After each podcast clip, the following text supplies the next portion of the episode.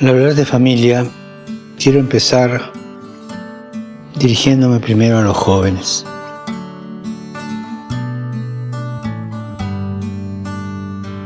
Cuando pienso en un modelo en el que ustedes, los jóvenes, se puedan sentir identificados, siempre me viene a la cabeza nuestra madre, María, su valentía, su saber escuchar y su dedicación al servicio. Ella fue valiente y decidida al decir sí al Señor. Ustedes los jóvenes que quieren construir algo nuevo, un mundo mejor, sigan su ejemplo, arriesguense. No olviden que para seguir a María necesitan discernir y descubrir lo que Jesús quiere de ustedes, no lo que a ustedes se les ocurre que pueden hacer.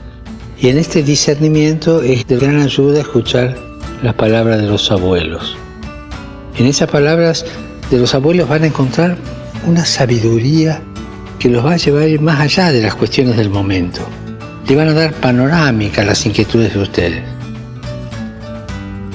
Recemos, hermanas y hermanos, para que los jóvenes llamados a una vida plena descubran en María el estilo de la escucha, la profundidad del discernimiento, la valentía de la fe y la dedicación al servicio.